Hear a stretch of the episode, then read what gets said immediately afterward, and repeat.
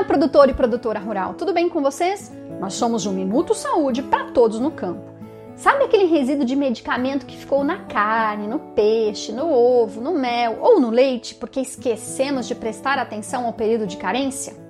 Apesar de não matar ninguém, essa quantidade de remédio penetra no organismo e entra em contato com micróbios e parasitos que existem na pessoa.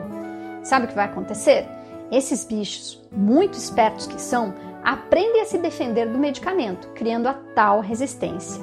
Aí, se a pessoa fica doente e precisa de um remédio parecido, ele pode não fazer efeito. A doença vai durar mais tempo e será mais difícil de curar.